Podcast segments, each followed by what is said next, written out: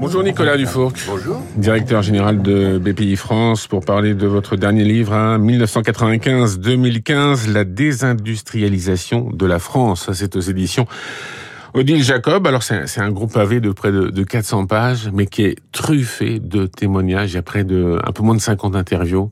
Euh, vous avez été donc sur le terrain, vous avez interrogé des fonctionnaires, des anciens ministres, des patrons de PME, de grands groupes aussi, pour savoir pourquoi la France était désindustrialisée. Et quel, Comment est-ce que vous nous expliquer alors, expliquer aux auditeurs de Radio Classique bah, la fait, En fait, je, je, bon, évidemment, la France a quand même pas mal de problèmes, on est d'accord. Hein. Il y a plein de bonnes raisons de, de, de l'espérer aussi, mais et mais ces problèmes sont, je pense, assez mal racontés. Et donc moi, je me suis dit, au moins pour celui qui me concerne, hein, c'est-à-dire la désindustrialisation, on va réécouter ceux qui l'ont vécu, quoi, tout simplement au lieu d'essayer de relire et relire et relire des livres d'économie qui nous ont pas bien expliqué ce qui s'est passé finalement. Et donc j'ai interviewé 47 personnes qui ont aujourd'hui 60 70 ans mais qui avaient 40 50 ans à l'époque et qui racontent leur vie quotidienne d'industriels dans la désindustrialisation. évidemment, c'est poignant.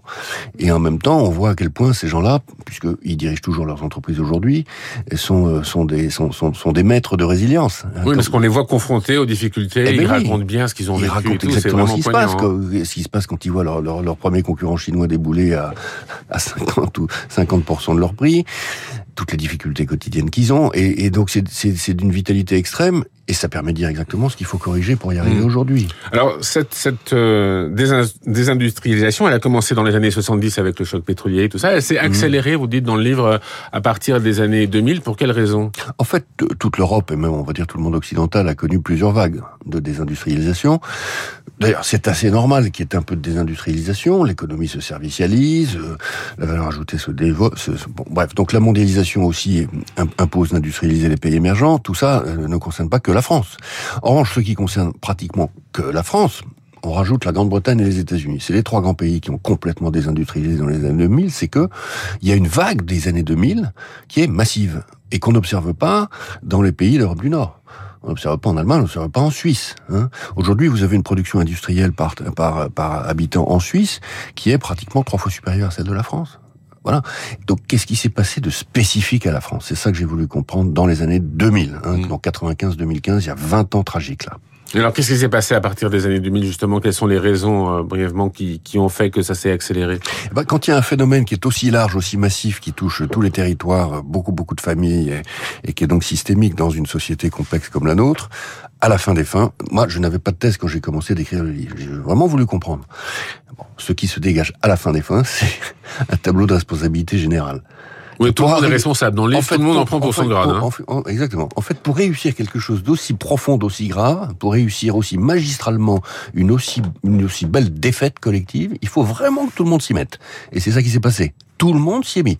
La France a tourné son, a tourné son dos, mais alors vraiment brutalement, à l'industrie française, y compris d'ailleurs les médias, hein. médias, les politiques, les syndicats, les patrons eux-mêmes qui s'étaient qui avaient complètement sous-estimé la mondialisation pour une partie d'entre eux. Les grands groupes qui sont partis en avant parce qu'il n'y avait pas d'autre choix et qui ont euh, et qui ont laissé en rade toute leur filière de sous-traitants. Mmh. Hein. Les familles qui ont euh, dit à leurs enfants on ne va plus travailler dans l'industrie. L'éducation nationale qui a euh, au fond quand même, j'ai envie de dire bafoué le, les intentions de, de, la loi Chevènement sur 80% d'une classe d'âge au niveau du bac, hein, en, en, en, dévalorisant l'enseignement professionnel, etc. Vous pouvez tout prendre. À chaque fois, vous trouvez les empreintes digitales de la responsabilité. Mais, mais, depuis les années 2000, il y a eu quand même euh, Internet qui a complètement changé la donne. Euh, il y a encore cinq ans, on parlait beaucoup de la Startup Nation et tout ça, de la croissance et tout ça. Tout ça, ça s'est fait un peu aux dépens de l'industrie quand même. Alors je ne sais pas si on peut dire aux dépens de l'industrie, parce qu'à la fin des fins, c'est... Enfin, c'était mieux valorisé que l'industrie. Oui, mais c'est aussi parce qu'on l'a décidé collectivement, c'est toujours pareil. La French Tech, euh, en 2011, avant les pigeons, euh, personne n'en parlait. Il a fallu qu'il y ait la révolte des pigeons euh, à l'automne 2012, il a fallu qu'avec Fleur Pellerin, la BPI, au printemps 2013... Donc ces entrepreneurs, hein, on rappelle vraiment, la révolte des pigeons, c'est les, les gens C'est les entrepreneurs de la tech qui, voyant qu'on allait les imposer sur la plus-value de cession au taux marginal de l'impôt sur le revenu, ont dit, nous ne, nous ne sommes pas des pigeons. Et puis de toute façon, si ça continue, on s'en va. Et, et pour la première fois, ça a été entendu. Ça a été entendu par François Hollande au printemps 2013. La réforme a été faite, la loi a été corrigée. On a lancé la French Tech. Et euh, de facto, hein, une espèce de force sociale est montée, qui était une force entrepreneuriale, entrepreneuriale qui est pas du tout venue de l'industrie, mais qui est, qui est venue du monde de la tech, de, venue du digital, et qui a rehaussé, au fond, euh, la réputation d'entrepreneuriat en France. Mais maintenant, c'est universel et c'est général. Un, un, million de créations d'entreprises, quand même, hein, euh, en 2021. Donc, il y a, y a, y a une, c'est important que nos auditeurs le sachent, il y a une vague entrepreneuriale en France incroyable et qui touche l'industrie. Donc c'est pour ça que maintenant, on a les moyens de repartir. Alors trois solutions, hein, d'après vous, vous, vous en parlez dans, dans le livre évidemment. Hein. Le fatalisme amer qui est notre euh, ennemi historique, l'intellectualisme et le déni de réalité qui euh, viennent de notre fond idéaliste, et, puis euh, Troisième chose, euh, notre tendance tragique à nous disperser au premier succès et à nous reporter sur nos modestes lauriers. Ben oui, je suis obligé de dire ça malheureusement, c'est ce que je pense, et je pense que malheureusement, euh, à nouveau, euh, euh, on paye très cher euh, notre passion pour l'imaginaire.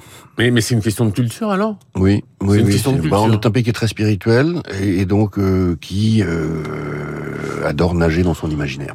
Sauf que quand l'imaginaire se confronte au réel, c'est comme quand vous confrontez une, une, masse d'air chaud à une masse d'air froid, ça fait des tempêtes. Et c'est ça qui s'est passé.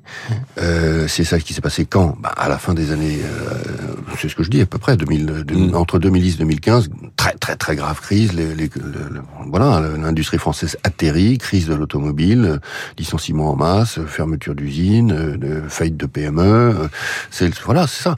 Et, et, et, sur pas mal de parce que là on parle de l'industrie, mais on pourrait parler d'autres sujets, on pourrait parler de l'éducation, on pourrait parler de la santé, etc. Alors justement, il y a, il y a, la même chose, l'imaginaire, la, zone froide et la zone chaude paf c'est, c'est, ouais, ça crée des, des, tensions forcément. Et alors justement, des tensions, il va y en avoir. On a vu à l'Assemblée là le résultat des élections législatives. Oui. Euh, on, on, a une vision que ça, ça va être très conflictuel, c'est, certain. Mm. Comment comment avancer sur ces sujets-là? On voit les, les, impôts de production, par exemple, c'est déjà mis en cause. On se dit, bah, la priorité c'est le pouvoir d'achat, les impôts de production ça peut attendre et tout ça. Ça, ça risque de pénaliser encore l'industrie. Est-ce qu'il y a une prise de conscience qui n'est pas encore faite à ce sujet? Alors, je, vous avez tout à fait raison de poser la question dans ces termes-là. Pour qu'on réussisse une réindustrialisation partielle, parce qu'il faut quand même voir que au printemps 2022, euh, on est en croissance de 65% des importations en Europe, hein, mais c'est vrai pour la France aussi, chinoise par rapport au printemps 2019. Donc ça continue, hein, la mondialisation, faut pas mm. croire. Euh, par conséquent, si on veut réindustrialiser, il faut se fixer sur des objets très complexes, dans des unités plutôt de petite taille, ou d'ailleurs des, très grandes cathédrales qui, seront euh, annoncées en France. Euh, et il faut surtout que le consensus national se fasse sur l'envie d'industrialiser. Réindustrialiser la France. Consensus national, ça veut dire tout ce que j'ai cité tout à l'heure tous ceux que j'ai cités tout à l'heure. Et on n'y est pas encore. Une dernière question très rapidement, Nicolas Dufour. Qu'est-ce que BPI France peut faire donc euh, pour euh, qu'est-ce que, bah, BPI, France fait pour aider BPI France, euh, la banque a été créée pour réindustrialiser en 2013. Au c'est ça. Hein. Il se trouve qu'elle a fait aussi la French Tech, mais ça représente que 15% de son action. 60% de nos, investissements fonds propres, c'est l'industrie, et un gros quart de nos crédits, c'est l'industrie. Donc France, Banque de l'industrie, voilà, c'est tout. On est à la manœuvre là-dessus. On veut faire monter une nouvelle classe d'entrepreneurs de l'industrie qui sont euh, issus euh, du monde de, la recherche et qui inventent des objets très complexes qu'on peut tout à fait fabriquer en France et pas seulement à, Shenzhen. Ensuite, nous, on met euh, des, subventions, du crédit, des fonds propres, on met des consultants, on met tout ce qu'il faut pour que ça ça se fasse. Mais c'est d'abord l'industrie, c'est toujours une force politique. Merci Nicolas Dufourc d'avoir été l'invité de, Radio Classique. Je rappelle votre livre à 1995-2015, La désindustrialisation de la France. Cette édition Odile Jacob. Il est 6h53. Les députés vont être sensibilisés aux enjeux du climat et de la biodiversité. On en parle dans un instant dans la chronique 3 minutes pour la planète.